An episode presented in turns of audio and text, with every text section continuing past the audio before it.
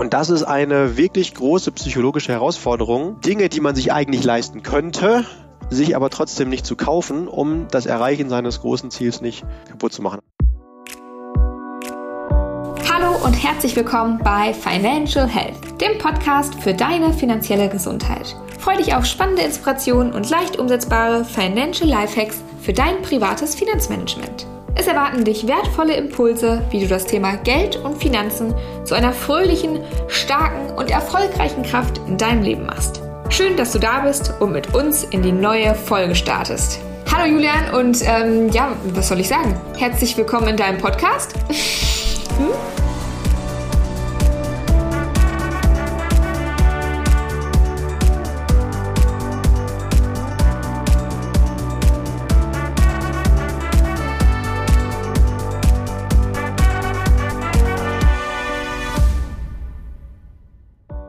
Haben ja schon in der letzten Folge gehört, dass du gerade in Ecuador bist und du hast in der letzten Folge was gesagt und da würde ich gerne direkt dran anknüpfen.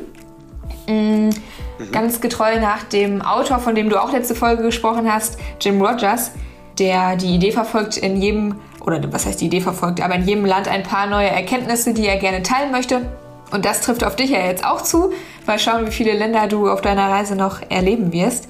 Du hast gesagt, dass China und Ecuador einige Gemeinsamkeiten haben, hast aber noch nicht aufgeklärt, welche Gemeinsamkeiten das denn sind. Insofern darfst du das jetzt mal nachholen. Ja, sowas nennt man Loop. Das heißt, du setzt einen Samen und machst Menschen neugierig, damit sie dann hinterher natürlich auch dranbleiben, getreu nach dem Motto, ja, und das lösen wir auf nach der Werbung oder in der nächsten Folge. Und so werden wir natürlich immer schön an der Stange gehalten. Und natürlich machen wir uns diese psychologischen kleinen Tricks auch zunutze, denn äh, wenn wir nicht äh, hochpsychologisch immer darüber nachdenken würden, wie wir schaffen, unsere Hörer immer wieder zu motivieren, die nächste Folge zu hören, dann würde hier keiner reinhören. Also, nein, Spaß beiseite. Sehr gerne. Was mir gerade noch einfiel, und bevor ich darauf eingehe, das ist ein Tipp, den ich mal bekommen habe äh, den ich in diesem Fall unbewusst verfolgt habe, weil ich den schon verfolgt habe, bevor ich den Tipp bekommen habe. Und zwar sollten wir uns alle sogenannte Celebrity Twins suchen, also Menschen, die wir kennen und weil wir sie kennen, sind sie meistens berühmt, also Celebrities, die für uns ein gewisses Idol darstellen und wo wir vielleicht nicht sagen, wir wollen 100 Prozent von denen nachstreben, aber gewisse Eigenschaften. Und rückwirkend betrachtet mit diesem Tipp ist der Jim Rogers einer meiner Celebrity Twins, also ein gewisses Vorbild in verschiedenen Eigenschaften. Im Konkreten jetzt, dass er gesagt hat, ich reise mit einer tollen Frau um die Welt, genieße das, kann ganz viele tolle Expeditionen und Abenteuer erleben und schaue mir dabei jeweils die verschiedenen Finanzmärkte an, die wirtschaftliche Situation vor Ort und äh, äh weiß daraus dann noch gewisse weitere Schlüsse zu ziehen und mehre mein Vermögen, während ich auf der Reise bin.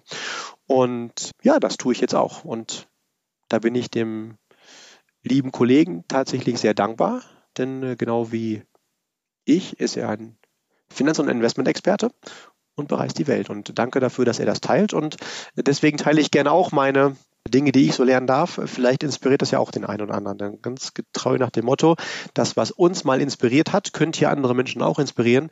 Deswegen sollten wir das immer teilen, auf welchem Weg auch immer. Jeder hat damit Sicherheit andere. Aber bitte, äh, wenn du der Meinung bist, dir hat etwas weitergeholfen, dann hast du auch eine gewisse eigenverantwortliche Verpflichtung, das auch wieder an andere Menschen, die das interessieren könnte, weiterzugeben. So, und das dann die Einleitung zu deiner Frage von mir als äh, Labertante. Genau. Was hat das denn jetzt auf sich, um den Spannungsbogen noch größer zu machen zwischen Ecuador und China? Die sind ja, wenn man so will, mehr oder weniger sogar Nachbarn. Es liegen natürlich tausende Kilometer dazwischen, äh, in dem Fall der Pazifische Ozean, der ist auch unfassbar schön und toll. Man kann auch toll drin schwimmen. Und trotzdem sind es zwei ganz unterschiedliche Kontinente, fast auf der jeweiligen anderen Hälfte der Welt. Ja, also natürlich lösen wir das jetzt erstmal auf. In den letzten Jahren sind viele Länder in finanziellen Herausforderungen gewesen, so auch Ecuador.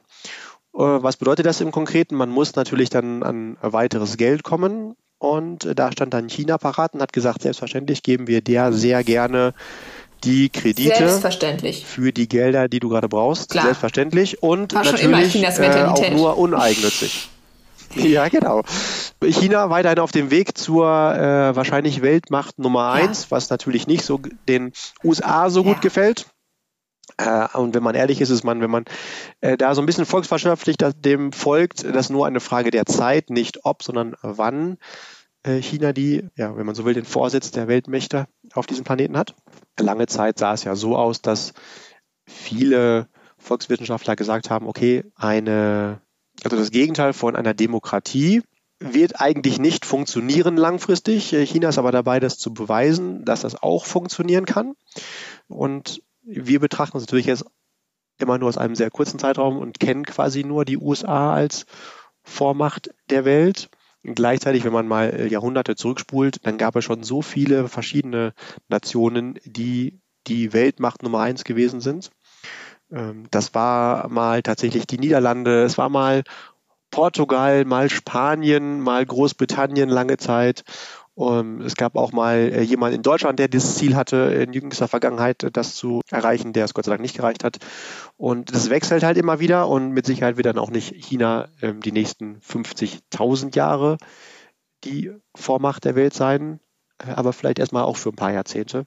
Wir sind halt immer von einem kontinuierlichen Wandel umgeben und glauben uns aber Sicherheit rausziehen zu können, indem das wir am liebsten das so haben, dass alles so bleibt, wie es ist. Das wird aber halt nun mal nicht passieren. Und ja, so kann es vielleicht sogar sein, dass demnächst ein Land mit diktaturähnlichen Zügen äh, dann auch die Nummer eins auf der Welt ist. Und um natürlich das weiter voranzutreiben, schauen die auch nach verschiedenen Wegen, das zu erreichen. Und ähm, vielleicht da mal an dich als Frage, Amelie. Äh, welche Währung hat eigentlich Ecuador? Ich, ich, weiß, ich, ich, ich weiß es nicht. Tatsächlich ging es mir genauso. Ich hatte auch keine Ahnung und bin in dem Fall sehr überrascht gewesen. Ah, dieselbe wie China dann vielleicht? nee, noch nicht. Äh, aber ähm, Okay, ich, ich, dachte ich, schon, wenn du sagst, das ist die. ja, Äh, ja, also du Entschuldigung. denkst zumindest schon mal in die richtige Richtung. Äh, tatsächlich ist die äh, Landeswährung in Ecuador der US-Dollar. Das heißt, in Ecuador Ach bezahlst du wirklich mit den gleichen Scheinen wie in den USA, äh, weil das komplett aneinander gebunden ist. Was gewisse Vorteile, aber mit Sicherheit auch gewisse Nachteile hat. Da können wir vielleicht auch nochmal in einer anderen Folge drüber sprechen. Ähm, zeigt aber auf jeden Fall, wie nah natürlich Ecuador an den USA dran ist. Und äh, China an Ländern wie diesen natürlich ein unheimlich großes Interesse hat, auch weiteren Einfluss auszuüben. Und da natürlich äh, zum einen auch weiter Währungspolitik in US-Dollar machen kann, wenn sie da Kredite geben, um da noch mehr, stärker aufzubauen. Aber natürlich auch ein Land wie Ecuador nicht völlig selbstlos mit Krediten unterstützt, sondern das natürlich dann auch, wenn man so will, einfach gesprochen Ecuador in der Schuld von China steht, je höher die Kredite sind. Und in diesem Fall ist natürlich ein wirtschaftliches Interesse und auch ein ähm, politisches Interesse. Das erkennt man zum Beispiel daran, dass hier in diesem Land schon überproportional viele chinesische Autos fahren. Ähm, und zwar Autos und Lkw. Ich kenne das aus einigen anderen Ländern auch, zum Beispiel aus Georgien, wo zum Beispiel äh, ja die äh, Seidenstraße gebaut wird oder ausgebaut wird, also der Trans Landtransportweg zwischen, zwischen China und ähm, in dem Fall dann sogar bis zur Nordsee, Anfang Atlantik. Und da unfassbar lange große Straßen von China gebaut werden und da ganze chinesische Dörfer mit äh, hochgezogen sind für die Arbeiter. Also ein unfassbar großes Projekt, wo wirklich nur Chinesisch gesprochen und geschrieben wird. Und ähnlich ist es hier auch dementsprechend, dass natürlich dann China auch Interesse hat, die eigenen Produkte, in dem Fall dann, dann die Autos und Lkw hierhin zu exportieren. Und natürlich auch, sobald Ecuador Handlungen vornehmen würde, die China nicht gut gefallen, immer sagen würde, ja, okay, dann zahl uns doch mal bitte unsere Kredite schneller wieder zurück. Und Ecuador dann natürlich einleiten muss und sagen, äh, oder zurückrudern, ja, nee, ja, okay, dann kommen wir vielleicht doch mal euren Wünschen näher. Also man hat natürlich dann da auch gewisse Macht, die man ausüben kann. Und man merkt es leider auch. Ich hatte unter anderem das Glück, vor ein paar Tagen, da können wir auch nochmal drüber sprechen in einer anderen Folge, und damit setze ich den nächsten Loop, ähm, das wunderbare Paradies Galapagos beziehungsweise die Galapagos-Inseln besuchen zu dürfen und ähm, da ein paar Expeditionen unternehmen zu können. Die liegen weit draußen westlich vor Ecuador und gehören damit auch zu Ecuador. Das ist eines der größten Naturparadiese der Welt wo ganz viele äh, endemische Arten leben, das heißt Arten, die nur dort leben. Und das ist natürlich auch ein großes Naturschutzgebiet, wo unter anderem auch Fischen verboten ist. Und dort wurden in jüngster Vergangenheit, ich leite es mal so ein, äh, ich versuche immer mit möglichst vielen Einheimischen zu sprechen und nicht nur touristische äh, Gegenden oder Guides zu treffen, sondern wirklich in die Kultur einzutauchen. Und da habe ich halt im Vertrauen auch ähm, zwei Infos bekommen. Äh, zum einen, dass in Zeiten von Corona, wo es äh, Ecuador finanziell besonders schwierig ging, tatsächlich einige der Riesenschildkröten verschwunden sind und in einem anderen Land, über das wir möglicherweise gerade schon gesprochen haben, wieder aufgetaucht sind und äh, da aber keine großen kein großes politisches Tamtam drum gemacht wurde, sondern es einfach hingenommen wurde. Und äh, tatsächlich fahren seit äh, Zeiten dieser Kredite auch unfassbar große Fischtrawler mit, nennen wir es mal fernöstlicher Flagge, äh, direkt vor Galapagos und fischen dort an den Grenzen und auch da, wo es nicht mehr erlaubt ist, äh, Bestände weg, die halt sich wahrscheinlich nie wieder erholen werden. Und auch da wird dann politisch nicht agiert, weil natürlich da die Hebel äh, aus einem anderen Land so groß sind, dass man es sich kaum erleben kann, dann dagegen zu sprechen. Und das sind halt immer Kehrseiten, die es dann auch gibt, wenn solche Verstrickungen erstmal aufgebaut werden. Ja.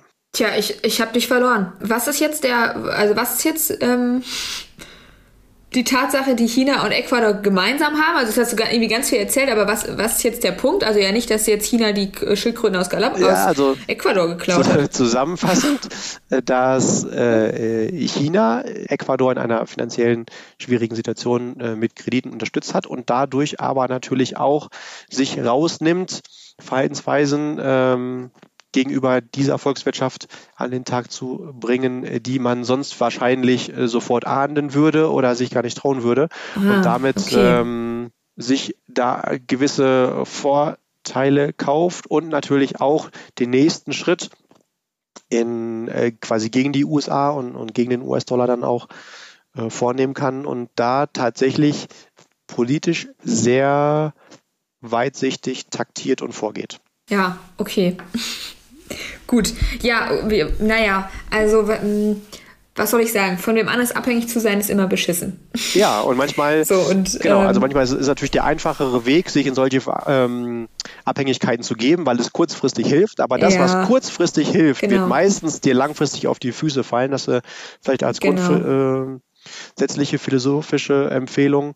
Wenn dir etwas kurzfristig hilft und du glaubst, es geht nur damit, dann äh, schließt das schnell wieder aus dem Kopf raus. Das ist das gleiche wie wenn du sagst, okay, ich brauche jetzt aber ganz schnell XY, vielleicht ein neues Auto, weil es kaputt ist und ich habe aber die Kohle nicht. Deswegen muss ich einen Kredit aufnehmen. Sobald du anfängst so zu denken, ähm, wird wahrscheinlich, wirst du dich selbst finanziell für den Rest deines Lebens versklaven und versprochen, es gibt auch Menschen, die haben das äh, anders gelöst. Und wenn du äh, da aber nicht alles rausweist, dann such einen Experten von extern, der dir hilft, andere Sichtweisen anzunehmen, weil das ist der Anfang vom Ende, wann du glaubst, du musst einen Kredit aufnehmen. Und das ist natürlich im Großen jetzt hier genauso passiert wie im Kleinen, äh, wenn du einfach mal dein eigenes privates Finanzmanagement äh, da organisierst. Ähm, bitte gar nicht erst zu denken, das macht äh, das Gehirn zu und hilft dir gar nicht andere Lösungswege anzugehen. Und manchmal ist es vielleicht die einfachere Lösung, aber ganz sicher nicht die beste und langfristig wirst du keinen Spaß daran haben. Nee, da kommt nur der nächste und der nächste und der nächste Krieg. Aber gut, wollen wir das Thema ähm, abhaken nach ähm, einer Viertelstunde China und Ecuador, äh, weil die Folge heißt ja eigentlich, was ein Millionär ausmacht und die eigentliche Idee der Folge oder die Frage der Folge geht so ein bisschen mehr in den finanzpsychologischen Bereich, wo man vielleicht auf den ersten Blick annehmen könnte, hm, Finanzen und Psychologie haben doch eigentlich gar nicht so viel miteinander zu tun. Doch, doch, lieber Listener, besonders in, in diesem Podcast, weil Julian ja auch so eine kleine Psychomaus ist und immer gerne auf die psychologische Ebene springt. Und du wirst vielleicht auch am Ende dieser Folge erkennen, dass für finanziellen Erfolg Psychologie wahnsinnig wichtig ist. Und Julian, du betreust ja ganz, ganz viele vermögende Kunden, kennst dementsprechend ganz viele Menschen, die ähm, ja, gut mit ihren Finanzen umgegangen sind. Was ist denn das Erste, was dir in den Kopf kommt oder was sind so deine Gedanken, wenn du von deinem Gegenüber erfährst, Mensch, der, der oder diejenige ist Millionär? Die Frage gefällt mir. Tatsächlich schießen mir sogar zwei Dinge in den Kopf. Das eine nur ganz kurz. Die allermeisten haben ihr Vermögen nicht einfach alleine aufgebaut, sondern haben sich ganz viele Experten und Berater zur Seite genommen, die ihnen geholfen haben, das aufzubauen. Darum soll es jetzt aber gar nicht gehen, sondern tatsächlich, wie du eben schon gesagt hast, ich mag ähm, die finanzpsychologische Betrachtung. Und wenn ich von jemandem erfahre oder höre, dass er ein Vermögen von mindestens eine Million aufgebaut hat, dann ist das Erste, was in mir immer sofort entsteht, ist ein gewisser Applaus oder ein Respekt. Also einfach eine Anerkennung. Denn für mich bedeutet, wenn du eine Million wir nehmen jetzt einfach mal das als magische Zahl, weil das ja ganz oft so ein erstes Ziel im Vermögensaufbau ist, äh, siebenstellig. Und, ähm, das fühlt sich auch ganz gut an, äh, wenn man das das erste Mal sieht. Dann bedeutet das für mich, dass jemand für mindestens eine Million Konsumverzicht erfolgreich durchgeführt hat. Was will ich damit sagen? Es ist ja nicht so, dass auf einmal die Million vom Himmel fällt, sondern bei den meisten Menschen dauert das ein paar Jahre, um dieses Geld aufzubauen. Und um eine Million zu besitzen, musst du natürlich auch irgendwann mal eine halbe Million besessen haben. Und dann hast du vielleicht einen Kumpel, du bewegst dich ja meistens auf Augenhöhe mit anderen Menschen. Also selten ist es so, dass jemand äh, sagen wir mal, zehn Menschen leben, äh, um ins andere Extrem zu gehen, unter der Brücke und einer von denen wird auf einmal Millionär, sondern du umgibst dich ja mit Menschen, die auch mit Geld zu tun haben. Und das ist mit Sicherheit auch einer meiner Tipps an jeden. Umgib dich auch mit den Menschen, die da sind, wo du hin willst, um von denen zu lernen, wie die denken, wie die handeln. Wenn du dich nur mit Menschen umgibst, die pleite sind, erwarte nicht, dass du äh, finanziell besonders erfolgreich bist. Natürlich hilft da auch ein Berater, aber andere Menschen werden dich wieder runterziehen. Und bei jemandem, der dann die halbe Million aufgebaut hat, der umgibt sich halt auch mit finanziell erfolgreichen Menschen. Und viele von denen äh, verfallen dann auch schnell dahin, sich teure Spielzeuge zu kaufen. Sagen wir mal, du, jemand hat dann ein Auto für eine halbe Million, was mit Sicherheit auch für große Jungs ein schöner Anreiz ist und toll aussieht und man sich vorstellt, was für ein besonders toller Typ man ist, wenn man damit durch die Gegend fährt und alle Menschen äh, applaudieren einem und die Mädels laufen einem hinterher. Und jetzt weißt du, ich könnte das auch, so ein cooles Auto zu fahren wie der Typ da mit der Sonnenbrille und dann die ganzen Mädels zu beeindrucken. Und gleichzeitig muss ich aber darauf verzichten, das zu tun, damit ich die Basis für die Million, nämlich die halbe Million heute, äh, nicht kaputt mache.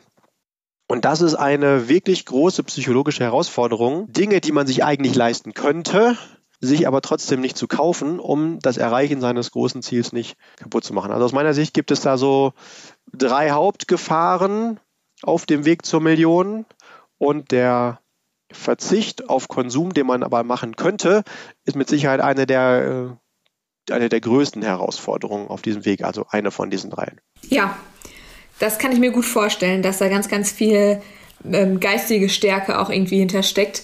Und ich musste irgendwie gerade an letztens hat mir noch eine, eine, eine Freundin ähm, einen Link geschickt von so einer Seite, da waren ganz viele Sportsachen im Angebot und dann kostete das Sporthöschen auf einmal nicht mehr, ich hab's, ich weiß gar nicht genau, 50 Euro, sondern nur noch 25. Und dann sagte sie, hey super, lass doch zuschlagen.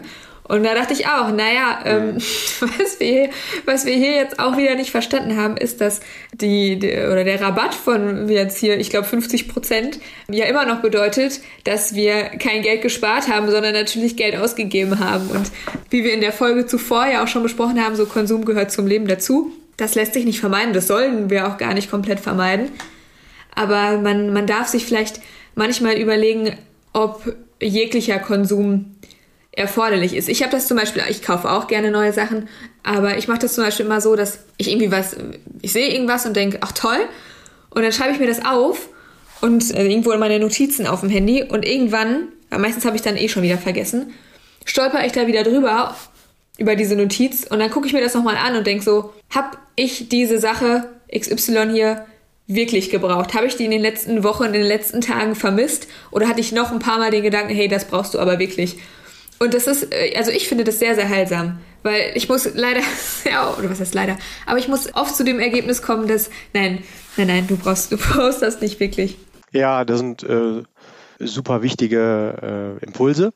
Was mir da so einfällt, solange du das Bedürfnis hast, für andere reich auszusehen, egal ob das jetzt reiche, äh, was heißt reiche, teure Labelklamotten sind oder teure Autos oder womit du das auch mal zeigen willst, also solange so du dieses Bedürfnis hast, anderen zu zeigen, dass du finanziell erfolgreich bist, und das kann auch bei den Typen eine tolle Uhr sein, bist du wahrscheinlich nicht auf dem Weg, äh, auf dem besten Weg, das zu erreichen.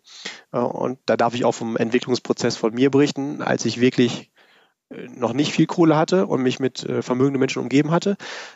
Dann hatte ich immer das Bedürfnis, dass ich, bei mir waren es Klamotten, Klamotten kaufe, von denen ich glaube, dass besonders vermögende Menschen sie tragen. Zumindest hat mir das die äh, Werbung und das Marketing von diesen Brands so verkauft. Und äh, ich war dann regelmäßig überrascht, dass diese Menschen, von denen ich wusste, dass die finanziell weit vor mir gewesen sind, genau diese Marken alle nicht getragen haben und zur Schau gestellt haben, sondern ich will jetzt nicht sagen billige Klamotten getragen haben, aber dass denen überhaupt nicht wichtig gewesen ist, was sie anhatten, sondern die in sich geruht haben und wussten, dass sie für sich ihre Mitte gefunden haben. Ähm, das war für mich total überraschend. Oh, ich will jetzt nicht sagen, dass ich heute bei Kick einkaufen gehe, aber ich habe nicht mehr das Bedürfnis, eben auch genau in dieser Welt mitzuspielen. Das heißt, du musst einmal auch das im Entwicklungsprozess erfolgreich hinter dir gelassen haben. Also meine Erkenntnis ist auf jeden Fall aus dem Umgang mit wirklich vermögenden Menschen, dass du den Vermögenstand nicht an den Äußerlichkeiten eines Menschen davon abhängig machen kannst, sondern da eher überrascht bist, äh, was manchmal in der Tiefe ist. Und wenn du dieses Bedürfnis hast, halt zu zeigen, was du hast, also das Bedürfnis nach ich sehe reich aus, dass dich das hindert, reich zu sein. Ja, das ist ähm, ganz viel Finanzpsychologie. Und wenn du überlegst, also das heißt auf gar keinen Fall, dass du nicht auch Dinge äh, genießen darfst, mein persönlicher Tipp ist da auf jeden Fall nicht zu sehr im Impuls-Shopping, sondern wenn du etwas haben möchtest, dass du mindestens zwei Nächte drüber schläfst und dann dir die entweder die Frage stellst, ähnlich wie du es gerade schon gesagt hast, brauche ich das wirklich oder also Luxus braucht man ja nun überhaupt nicht, aber ist mir das das wert? Und auf jeden Fall gilt für größere Ausgaben, kein Luxus wird erworben, den ich mir nicht mindestens zwei, besser dreimal kaufen kann. Also Beispiel, du hast jetzt Bock auf ein cooles Auto, machen wir mal eine runde Summe, 100.000, ist nicht wenig Geld, ist aber auch nicht viel Geld für ein Auto, dann ist das schon okay, wenn du das wirklich für dich genießen kannst und es nicht tust, um deinen Nachbarn zu zeigen, was für ein cooler Typ du bist. Und wenn du ehrlich bist, dann zählt dein Nachbar überhaupt nicht. Und dann bitte kauf nicht äh, von Kohle, die du vielleicht gar nicht wirklich hast, Dinge, die du gar nicht wirklich brauchst, um Menschen zu beeindrucken, die wenn du dreimal drüber nachdenkst, äh, gar nicht relevant für dein Leben sind, sondern dass du wirklich sagst, okay, das ist eine Bereicherung für mich, aber bitte ein Auto für 100.000, bitte nur kaufen, wenn du mindestens einen Vermögensaufbau, also ist nicht Altersvorsorge, sondern wirklich äh, Geld äh, für die nächsten Jahre hast von mindestens Doppelten, also 200.000, besser aber 300.000. Also von mir gibt es die Erlaubnis, du darfst dir ein Auto kaufen für 100.000, wenn du auch 300.000 hast. Wenn es unbedingt sein muss und du äh, deinen Emotionen noch nicht so, äh, also wenn die äh, mit dir spielen, äh, dann meinetwegen auch bei 200.000, wenn du weißt, welches Risiko du eingehst. Und warum ist das ganz wichtig? Dass du weißt, wenn du dieses Ding gleich in den Graben setzt, dann kannst du dir zur Not das gleiche nochmal wieder kaufen. Dann bist du zwar pleite, deswegen besser dreimal, weil wenn du es dann einmal, wenn du 300.000 besitzt und setzt das in den Graben und das wirklich dein Ding ist, dann kannst du sie nochmal kaufen und hast immer noch das Geld für ein weiteres. Äh, das wäre so mein Idealtipp. Große Ausgaben maximal für ein Drittel deines Vermögens. Aber wirklich maxi, maxi, maximal, wenn du dich ähm, an der Grenze der äh, empfehlenswerten Vorgehen bewegst, dann äh, mindestens das Doppelte besitzen. Ähm, das gilt für alle großen Ausgaben und so bekommst du zumindest immer ein Feedback von dir an dich selbst, was gerade angemessen ist in deinem Leben. Und ähm, auch da fällt mir von einem meiner Mentoren, äh, der mich ein oder sogar zwei Jahre begleitet hat, äh, der Spruch, der hat ganz viele tolle Sprüche, äh, ganz toll formuliert. Ich kriege es meistens gar nicht so toll hin. Aber äh, in dem Fall hat er immer wieder geprägt, gehabt zu haben, schützt definitiv vom Haben wollen. Also manche Dinge musst du in deinem Leben auch einfach mal besessen haben, um zu merken, dass das, was du damit als Erwartung verknüpft hast, gar nicht eintritt und du es dann nicht mehr brauchst. Also wenn du einmal ein richtig cooles Auto mit äh, Felgen größer als das Auto selbst gefahren bist, dass du merkst, es ist cool, aber äh, nach zwei Wochen ist es auch einfach nur noch okay. Äh, wenn du einmal so viele Uhren besessen hast, dass du den Arm nicht mehr hochheben kannst und kein T-Shirt mehr brauchst, weil äh, auch den, der Arm so schon vor Sonneneinstrahlung mit Uhren geschützt ist, merkst du, es ist vielleicht auch nicht so cool und dann wünsche ich jedem die Erkenntnis, das Glück nicht unbedingt immer mit materiellen Dingen verknüpft ist und gleichzeitig aber natürlich äh, der Spruch von André Costolani auch stimmt, dass wenn du in guten Investments investiert bist, dann äh, schläfst du vielleicht nicht immer gut, aber du lebst gut. Also Schwankungen dürfen dann auch schon sein. Und diese Schwankungen, die aber auch einen tollen Lebensstil ermöglichen können. Und da darf natürlich jeder für sich selbst irgendwann so die goldene Mitte herausfinden. Wie viel Luxus will ich haben? Wie viel brauche ich? Mein Tipp ist allerdings, äh, wenn du es wirklich professionell angehst, das ist so der Profi-Profi-Tipp, dann kaufst du dir Luxus, also Dinge, die kein Mensch braucht, aber trotzdem sehr geil sind, ausschließlich aus Renditen.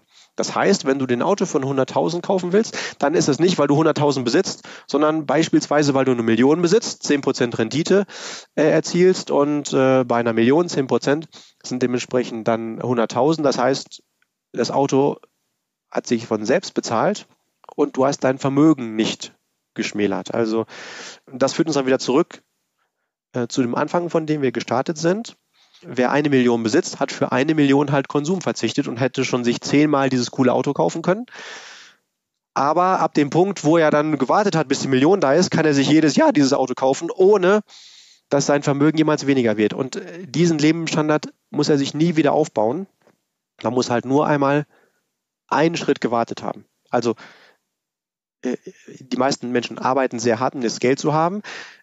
Ich finde es noch smarter zu sagen, okay, und das Geld, was ich dann verdient habe, auf welchen Wegen auch immer, ob jetzt angestellt, Beamter, selbstständig, Unternehmer, Investor, aber das Geld, wo ich einmal wirklich hart für gearbeitet habe, ab diesem Zeitpunkt, wo es zu mir gekommen ist, sollte es kontinuierlich und wiederholend hart für mich arbeiten. Noch härter, als ich das getan habe und nicht nur einmal, damit es weg ist, sondern äh, unendlich was die Philosophie ist, ich gebe es nicht sofort aus, sondern erst arbeitet es für mich, ich investiere es und dann gebe ich die Renditen aus. Und dann kann ich so viele Uhren und Autos und Urlaube haben, wie ich will.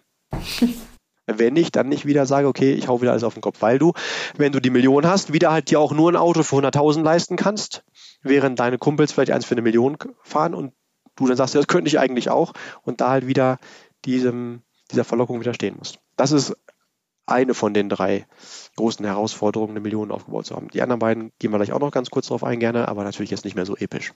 Nee, okay. Ich glaube, wir können einfach festhalten, dass ähm, Vermögensaufbau tatsächlich ganz, ganz viel mit Psychologie zu tun hat. Und wenn man mal nach links und beziehungsweise links und rechts stimmt gar nicht, aber wenn man sich zum Beispiel besonders vermögende Menschen anguckt, mir fällt zum Beispiel sofort ein hier Mark Zuckerberg oder Elon Musk, die sehen ja beide, hm, naja, die haben halt was an, ne?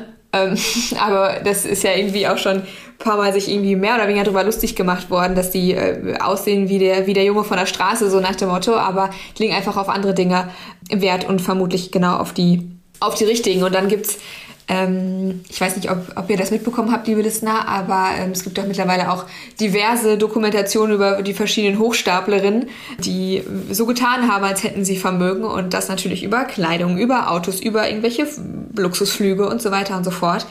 Tja, und die sind mittlerweile alle irgendwie rechtskräftig verurteilt und die Blase ist leider geplatzt. Also ähm, könnt ihr euch jetzt selber überlegen, welchen, welchen Weg ihr gehen wollt. Julian, ich würde sagen. Ja, also jeder darf für sich selbst definieren, was genau. ihm lieb ist. Äh, ich unterbreche dich ganz kurz und dann bist du wieder dran. Wichtig ist einfach nur, um diesen Punkt abzuschließen, äh, seinen eigenen Wert nicht daraus zu schließen, wie viel Geld man für Äußerlichkeiten ausgibt und nicht zu glauben, wenn ich meine Fingernägel vergolde, dann bin ich mehr wert und andere glauben, dass ich ein toller Mensch bin, sondern ähm, Dinge nur für sich zu tun und äh, das in einem finanziell intelligenten Rahmen. Und genau dafür gibt es ja unser Kontensystem mit gerne auch dem Verweis nochmal hier äh, für diese super wichtige Doppel-Podcast-Folge relativ am Anfang, äh, die einem ein genaues Feedback gibt, wie viel Geld kann ich denn jetzt sinnlos verprassen und es genießen, ohne dass es aber mich in finanzielle Schieflage bringt oder den Rahmen von angemessen verlässt. Ne? Also zusammengefasst 10% meines netto monatlich verfügbaren Geldes darf ich gerne für Luxus ausgeben. Darüber hinaus wird es halt schwierig und ähm, ich sollte nicht glauben, dass das in irgendeiner Art und Weise auf den Wert von mir selbst Einfluss nimmt oder wie andere Menschen mich sehen, weil ein Idiot mit viel Geld oder äh, ist halt immer noch ein Idiot mit viel Geld und eine ganz tolle Person. Äh, Im Kartoffelsack als Kleidung ist immer noch eine total tolle Person, wo wir merken, die fesselt uns herzlich. Das hast du schön gesagt. Kannst du bitte noch ähm, aber wirklich ähm, ganz kurz die beiden anderen äh, Punkte sagen, damit, wir, damit es ein rundes Ding wird und dann ähm, ist es auch gut für heute. Ja, alles klar. Also Punkt 1, größte Herausforderung, eine Million aufgebaut zu haben, Konsumverzicht, Haken dran. Punkt Nummer 2, Schwankungen. In der Regel baust du große Vermögen mit intelligenten Investments auf und in der Regel unterliegen die auch Schwankungen. Als Beispiel jetzt ähm, gut gemanagte, führende Investmentfonds.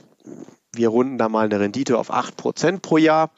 Die machen aber nicht genau 8%, sondern das ist halt der Durchschnitt über, sagen wir mal, 20 Jahre. In einem Jahr macht dann so ein gut gemanagter Investmentfonds von richtig guten Analysten und Profis, Managern 20 Prozent. In einem anderen Jahr macht er aber auch mal minus 20 Prozent und dann kommt mal wieder ein Jahr mit plus 10 und so kommen wir dann auf einen Schnitt von 8 Prozent pro Jahr. Äh, über diese plus 20 Prozent freuen wir uns, obwohl es überdurchschnittlich gut ist und rechnen uns dann schon aus, wenn es so weitergeht, bin ich in drei Jahren transfastilidär und so viel Kohle gibt es gar nicht auf dem Planeten, wie ich dann habe.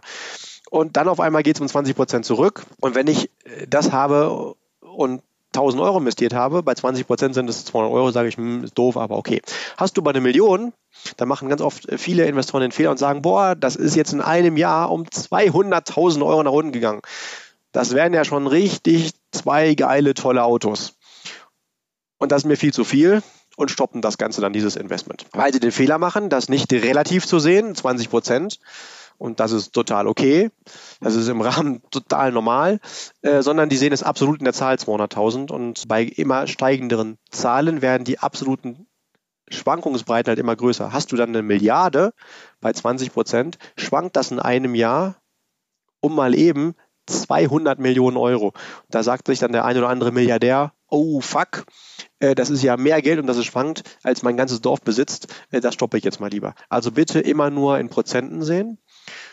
Und wenn da jemand fragt, was ist denn noch normal bei Schwankungen? Niemand will das, aber es kann auch mal sein, dass ein Vermögen, ein gut investiertes Vermögen in der Königsklasse Aktieninvestmentfonds auch mal in einem schlechten Jahr um 50 Prozent schwankt. Das heißt, hast du eine Million aufgebaut, ein Jahr später, wenn du dann verkaufen würdest, was du natürlich nicht tust, weil du nicht dumm bist, dann hättest du noch die Hälfte von dem gehabt. Und auf gar keinen Fall darfst du sagen, oh, bevor im nächsten Jahr alles weg ist, stoppe ich das jetzt hier. Sondern du musst halt verstehen, dass sich das genau wie die Natur vier Jahreszeiten hat, auch in vier äh, Wirtschaftszyklen bewegt, die aber im Schnitt eher sieben bis zehn Jahre sind. Deswegen kannst du Durchschnittsrenditen am besten über 20 Jahre aufwärts messen. Und da solltest du dann mit ungefähr 8%, vielleicht auch 9% bei guten Managern, manchmal auch 10% im Schnitt dann rechnen. Das ist Punkt zwei. Also Schwankungen aushalten können und ähm, am besten wenn du weißt, es geht nach unten, gar nicht in deine Depots reinguckst und höchstens, wenn es hochgeht mal, nur nicht, wenn es hochgeht, du sagst, boah, äh, letztes Jahr 30 Prozent, das rechne ich jetzt jedes Jahr. Und Punkt Nummer drei, um Vermögen aufzubauen, brauchst du zwei Dinge. Äh, Renditen, haben wir gerade schon gesagt, rechnen wir im Schnitt mit 8% aufwärts. Äh, und vor allen Dingen aber auch Zeit, Zinseszinseffekt. Und äh, da kommt aber der Punkt, wenn wir jetzt ausrechnen, ich brauche vielleicht 20 Jahre für meine finanzielle Freiheit, was ich für einen realistischen Wert halte, äh, bei dem anderen einen oder anderen vielleicht auch 30 Jahre, dann überschätzen wir total, was wir kurzfristig erreichen können und unterschätzen total, was wir langfristig erreichen können. Äh, und 30 Jahre klingt jetzt erstmal, ja, dann starte ich und bin hoch motiviert. Und nach einem halben Jahr kommt uns das aber schon lang vor und man sagt man, oh, warum soll ich denn überhaupt weiter einzahlen? Monatlich, äh, das Geld gebe ich lieber heute aus, weil man überhaupt diesen Langfristeffekt nicht sieht. Das ist wie Haare wachsen. Wenn ich jetzt äh, mir das Ziel vornehme, so eine schöne Frisur zu haben wie du, Amelie, deine Haare sind gefühlt einen halben Meter länger als meiner, äh, dann sage ich, boah, hoch motiviert und wie toll ich aussehe und stelle mir das schon vor. Und äh, nach zwei Tagen merke ich, ist es genau gar nichts passiert im Verhältnis zu heute und breche dann vielleicht das Projekt wieder ab. Und ich brauche halt, um große Ziele zu erreichen, die Fähigkeit, langfristig an einem Ziel festzuhalten. Da glaube ich, es ist ein Irrglaube zu sagen, ich muss hochdiszipliniert sein. Ich behaupte, Disziplin gibt es überhaupt nicht. Das ist ein Mythos. Disziplin bedeutet nämlich einfach nur, seine Ziele nicht zu vergessen, also zu wissen, dass mir Ziele wichtig sind. Und dann kommt, wenn mir ein Ziel wirklich wichtig ist, die Disziplin, also das Einhalten, was ich dafür muss, automatisch von ganz alleine. Das heißt einfach, ich muss immer wieder bei dem Plan meine finanziellen Ziele langfristig zu verfolgen, zum Beispiel in 30 Jahren Millionär zu sein oder finanziell frei zu sein oder whatever, immer wieder mir das regelmäßig vor Augen führen Und das reicht aber nicht, das kognitiv zu tun, sondern emotional zu verknüpfen, warum mir das wichtig ist und was ich dann habe.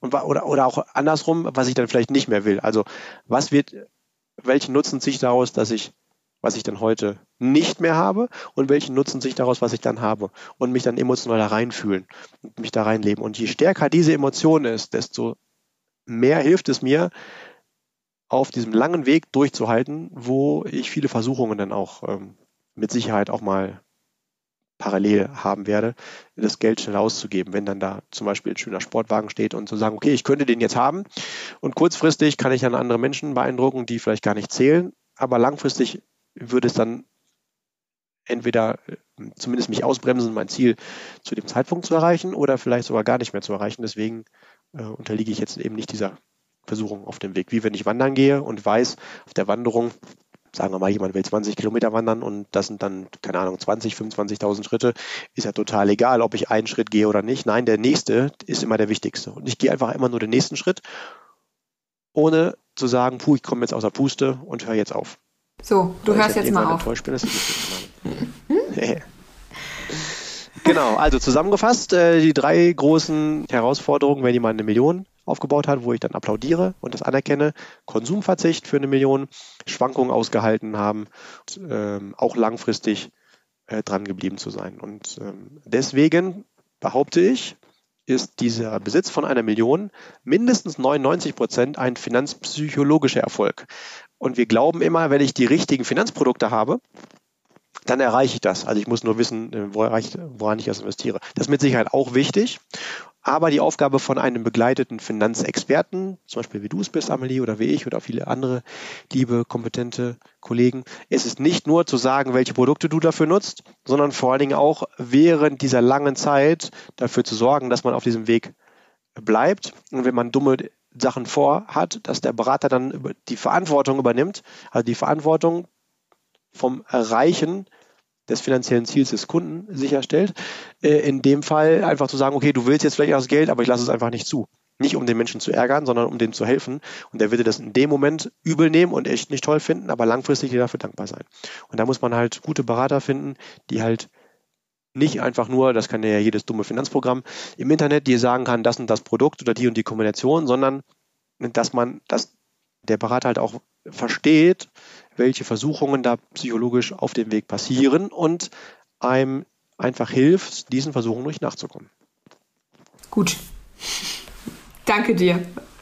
Dann haben wir, hast du jetzt aber nochmal mit meiner, mit meiner Bitte hier kurz die nächsten zwei Punkte zu sagen, nochmal zehn Minuten äh, runtergerockt. Gut, lieber das, nach 40 Minuten ist die Folge für dich geschafft. Ich hoffe, du konntest ähm, viel mitnehmen. Wichtige Info dass die ähm, Psychologie im Rahmen des Vermögensaufbaus doch eine entscheidende Rolle spielt. Julian, verabschiede dich doch mal von unseren Listenern. Ja, dann äh, danke fürs Dranbleiben. Äh, persönlich äh, ganz viel Erfolg beim Verfolgen deiner eigenen finanziellen Ziele. Äh, ganz klar mein Vorschlag, mach dir einen Plan, wann willst du wo sein und schnapp dir einfach jemanden, der dir hilft, äh, auf diesem Weg auch dran zu bleiben äh, oder wisse selbst dich da zu coachen. Ähm, Hauptsache, du verfolgst deine Ziele und äh, da drücke ich dir die Daumen, dass du deine Ziele erreichen kannst. Und ich wünsche dir vor allen Dingen jeden Tag die Energie und Motivation, immer das Richtige zu tun, um dementsprechend diesem Ziel auch äh, treu zu bleiben. In dem Sinne, viel Erfolg. Wir hören uns gerne in der nächsten Folge, wo es weitere Tipps äh, wie immer gibt, um ähm, deine, dein privates Finanzmanagement auf das höchste Level zu heben. Uh, keep growing and stay healthy, especially financially. Deine Amelida und dein Julian Krüger. Wir hören uns.